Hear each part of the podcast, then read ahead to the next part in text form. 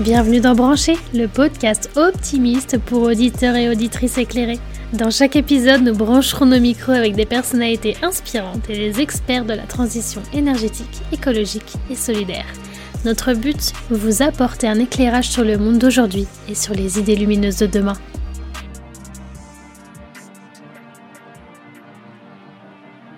« 24%, c'est la part de femmes parmi les ingénieurs selon l'Observatoire des femmes ingénieurs. Et si on descend à 17%, c'est la part des femmes dans le secteur de la tech et du numérique, selon l'étude GenderScan de 2022. Et aujourd'hui, c'est avec Camille que nous allons parler, vous l'aurez compris, de la représentativité des femmes dans les métiers techniques et scientifiques. Bonjour Camille. Bonjour Valentin. Tu es directrice des richesses humaines chez Elmi depuis 2020. Euh, Pourquoi as-tu accepté notre invitation?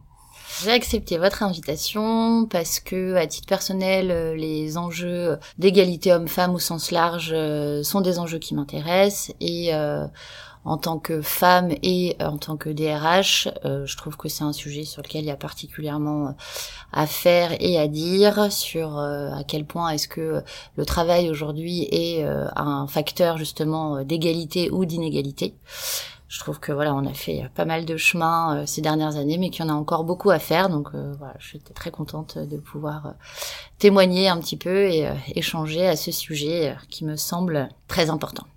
C'est très clair. Et si on prend justement le cas de, de Elmi, mhm. il y a beaucoup de profils tech chez Elmi, il y a beaucoup d'ingénieurs, de scientifiques. Et de manière générale, selon toi, pourquoi il y a encore si peu de femmes pour ces profils dans ces secteurs? Alors moi je pense que c'est avant tout de mon expérience un manque de euh, représentation, de porte-parole en fait. J'ai l'impression que les femmes euh, scientifiques sont moins présentes, donc moins représentées. Et au final, le principal problème, il se situe, je pense, en amont, c'est-à-dire dès le choix des études. Finalement, quand on imagine un peu la carrière qu'on va faire, bah, quand on arrive à se projeter sur une femme ou un homme qui euh, va embrasser tel ou tel type de carrière, on va plus facilement s'orienter vers tel ou tel type d'études. Et ce qu'on remarque, alors j'ai lu euh, une étude Ipsos là en 2021 qui est parue sur le sujet et qui montre qu'en fait les jeunes filles sont euh, très rarement encouragées à embrasser des carrières scientifiques. Je crois que la statistique c'était que 61% des jeunes garçons sont encouragés par euh, leur environnement familial à s'orienter vers des métiers scientifiques, alors que seulement 30% des jeunes femmes le sont.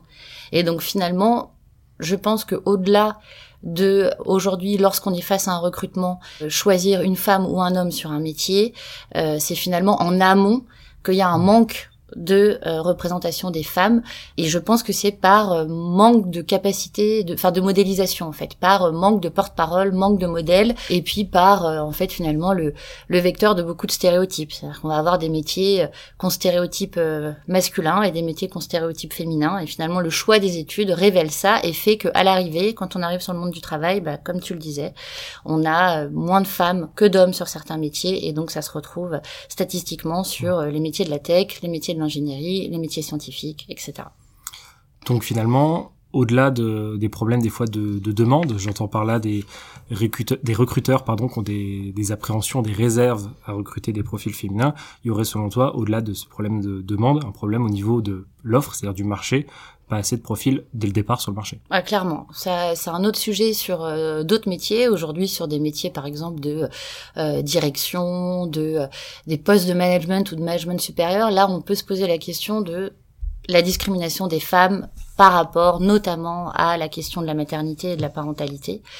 Pour ce qui est des filières euh, euh, techniques, scientifiques, on a clairement un manque de candidatures féminines sur ces postes-là. Et même si on a envie de favoriser des candidatures féminines, il y a sur certains postes, on n'en a tout simplement pas.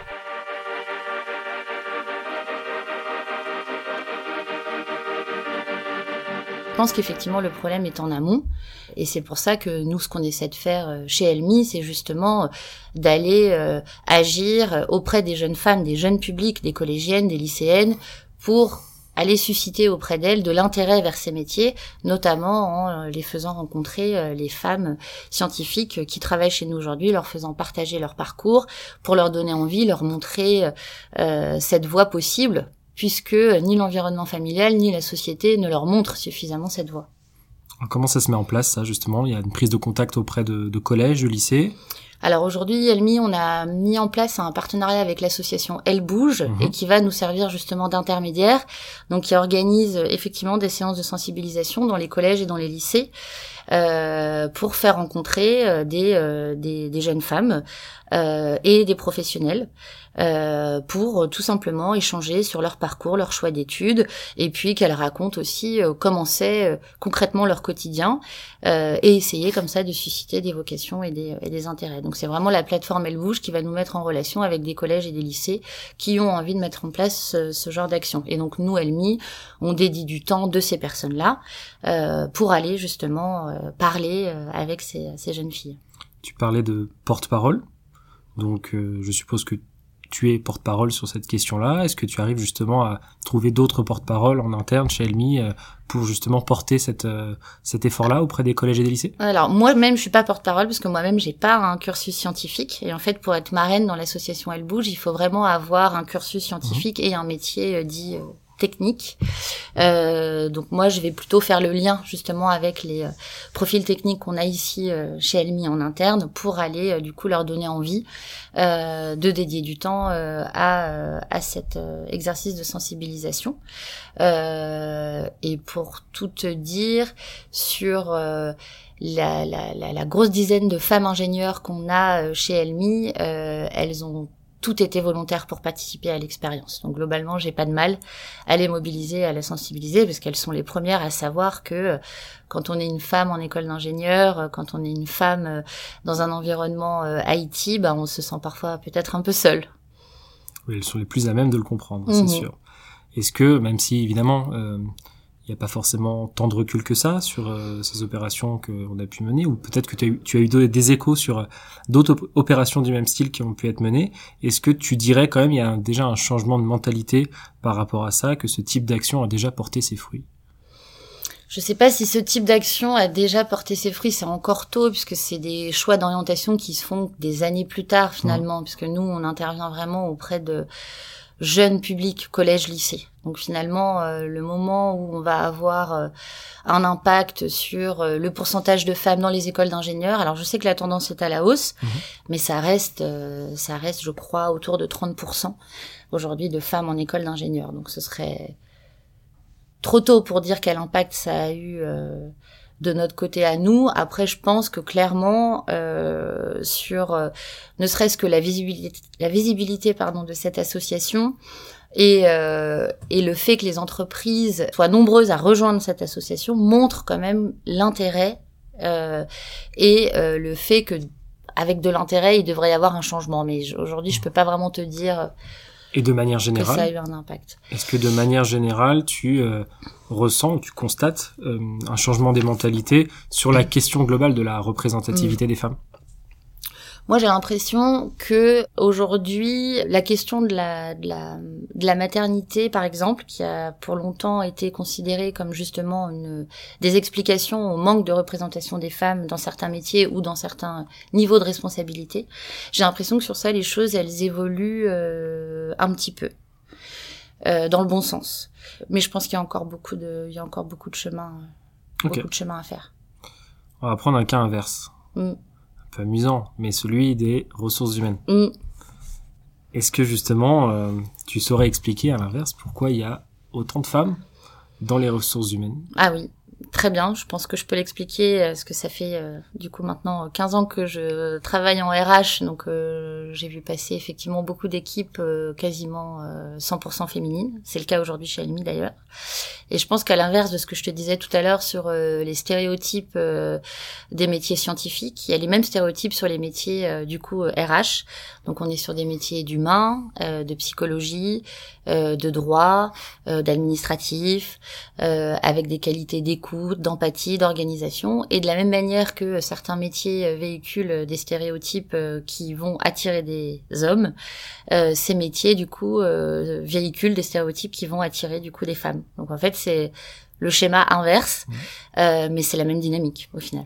Et du coup, est-ce que se pose la question de la représentativité des hommes dans ces métiers? Ah tout à fait. Alors j'ai pas encore moi-même créé euh, le L bouge inversé euh, qui permettrait d'aller euh, dire aux hommes de s'orienter vers ces métiers, Euh, mais j'y ai déjà pensé, blague à part, de de- de- d'aller justement euh, alors en tant que femme, je sais pas si je serais la mieux placée, mais euh, peut-être de trouver justement des hommes qui ont fait euh, ce choix de métier et qui s'y trouvent euh, épanouis. Et je sais qu'à titre personnel, quand j'ai eu à recruter pour mes équipes, j'ai essayé toujours à compétences égales de tendre vers la parité, ce qui est très difficile, ce qui est quasiment impossible vu le volume de candidatures reçues de femmes et d'hommes. Euh, actuellement, on a un, un, recrutement ouvert et, euh, et j'aimerais vraiment qu'on puisse euh, intégrer un homme sur une équipe aujourd'hui de quatre femmes. Donc oui, la question de la parité se pose parce que je pense que dans tous les cas, l'équilibre est la meilleure chose qu'il puisse y avoir pour un collectif. Très bien. Et dans ce dans ce secteur des RH, est-ce que est-ce qu'il pourrait persister comme une exception, à savoir les directeurs de ressources humaines, à l'instar par exemple des des chefs étoilés qui représentent euh, les hommes en majorité dans la haute gastronomie, alors qu'évidemment, euh, traditionnellement et dans les clichés habituels, on représente plus les femmes associées à la cuisine. Est-ce qu'il y a cette même disparité-là, à savoir, euh, malgré une représentativité plus forte des femmes dans les ressources humaines, est-ce qu'on constate des directeurs de ressources humaines plus marqués? Oui, oui, oui, clairement. Euh, alors, je pense que le ratio quand même sur les hommes DRH et femmes DRH doit être un tout petit peu plus favorable aux femmes que sur des métiers, par exemple, de directeur commercial ou directrice commerciale. Euh, par contre, effectivement, il est assez fréquent, notamment dans des grands groupes, euh, de voir des équipes de RH qui sont euh, très féminisées et d'avoir euh, un ou deux hommes et qui euh, à ce moment-là vont être plutôt sur des fonctions justement de DRH et de et de management. C'est sur les différents euh, profils que je peux suivre sur LinkedIn euh, entre autres, c'est c'est perceptible. Oui, mmh. on a des équipes de femmes, mais par contre on a des dirigeants qui sont hommes. Ouais, dès qu'il y a une notion décisionnaire, c'est encore plus compliqué. Voilà. chez Elmi, chez Elmi a été mis en place l'holacratie alors déjà, est-ce que tu peux nous rappeler ce que c'est et est-ce que euh, tu ressens un bienfait de l'holacratie sur cette question de la représentativité des femmes? Alors, donc l'holacratie, donc en gros, c'est un modèle d'organisation où le pouvoir n'est pas euh, concentré entre les mains d'une personne ou d'un groupe de personnes, et il va être euh, redistribué et partagé. Donc les activités en fait sont définies euh, et distribuées en rôles, et chacun sur son rôle va être autonome et décisionnaire. donc globalement, on a du management, mais on a supprimé la notion de manager. Et oui, je vois clairement un lien avec euh, les enjeux de d'égalité et de représentation des femmes parce que l'holacratie est un environnement qui est inclusif plus que euh, un modèle euh, pyramidal. Et pourquoi? Parce qu'en fait, l'holacratie va notamment prôner le fait d'aller chercher la vie de chacun avec des processus qui sont bien bien bien documenté euh, pour le faire.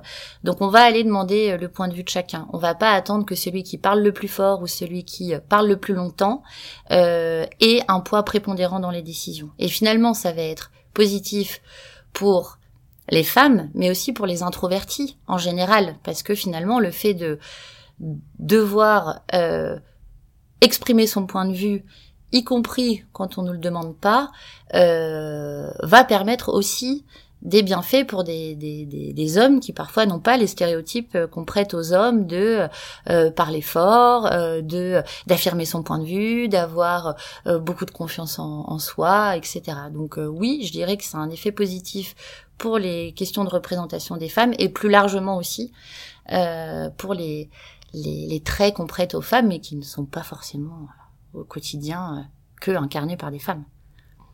Tu as vu justement cette cette différence en interne justement sur des peut-être des profils qui n'étaient pas forcément euh, autant à l'aise avant pour euh, prendre la parole euh, dans des réunions par exemple? Oui, oui, oui, je dirais. Alors, ça demande aussi quand même un, travail sur soi, c'est-à-dire que quelqu'un qui n'est pas habitué à donner son point de vue, il suffit pas de lui dire tu peux donner ton point de vue pour qu'il arrive à le faire en étant pleinement pleinement en, en, en confort. Euh, mais oui, à, force, je pense, euh, d'instaurer un cadre où euh, euh, on, va te demander ton avis, bah tu, tu, tu prends de plus en plus plaisir à le donner. Si tu sens que tu es écouté et que tu as de l'impact, bah tu vas aussi du coup davantage t'autoriser à, à dire quand t'es pas d'accord, à exprimer une idée. Euh, donc oui, oui, je pense que ça a un, impact. Et puis, euh, et puis, euh, c'est vrai que l'holacratie aussi donne plus de place que les entreprises traditionnelles aux ressentis, aux émotions. Euh, donc typiquement en holacratie, on va avoir en début de chaque réunion un tour d'inclusion où on a la place d'exprimer son état d'esprit, son émotion du moment, sa joie, sa peine, sa colère, sa fatigue. On travaille aussi pas mal avec des notions de feedback. On propose des formations à la communication non violente où justement on invite chacun à euh, euh, exprimer son point de vue, à écouter le point de vue de l'autre. Euh, donc oui, je, je, pense que tout ce cadre-là fait que les personnes qui se censurent un peu en temps normal, et on peut imaginer que dans la majorité des cas, ça peut être des femmes, sont ici dans un environnement un peu plus safe. Mhm. Et elles sont plusieurs à le dire. Oui. Et dans l'autre sens, est-ce que tu dirais que l'holacratie permet de des fois mettre des barrières à des comportements masculins qui pourraient euh, être considérés comme euh, comme toxiques?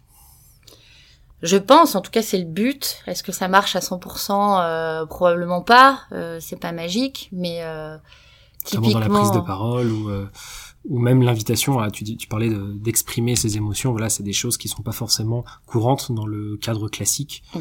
Euh, de, des réunions euh, mmh. dans les entreprises donc ça, ça, ça, pourrait en effet euh, inciter euh, certains hommes à changer de comportement. Oui, et à aussi s'autoriser finalement à exprimer leur euh, leur fragilité, leur peine, enfin leurs émotions, à ne pas aussi être dans un une injonction de de force, de euh, de d'impassibilité. Donc oui, je pense que ça agit aussi positivement sur sur les hommes. En fait, ça chamboule, mais je pense que c'est pour le mieux et au, vu des différents indicateurs qu'on a sur la fidélisation des salariés, etc. Je pense que on, arrive à montrer que on est globalement hommes et femmes gagnants.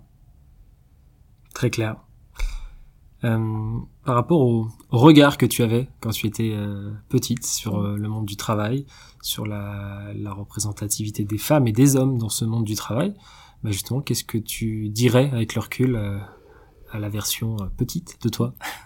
Je crois que euh, je dirais à la version petite de moi euh, d'avoir confiance, de pas avoir peur, de pas se soucier du fait euh, que ce qu'on dit est légitime ou pas, alors que euh, beaucoup d'hommes s'en soucient pas. Donc finalement, euh, prendre confiance dans le fait que on a toute légitimité à dire ce qu'on a envie de dire et moi, c'est vrai que j'ai été élevée par un, papa euh, qui m'a beaucoup poussée dans cette voie, qui a toujours euh, prôné euh, le fait que tout était possible avec du travail, du courage, etc.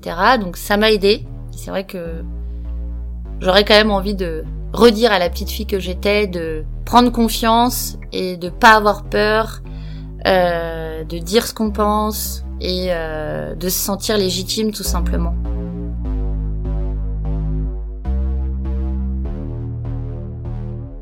Est-ce que justement sur cette euh, sur cette question de la représentativité des femmes, tu as un dernier message euh, à faire passer, un point sur lequel tu aimerais t'exprimer?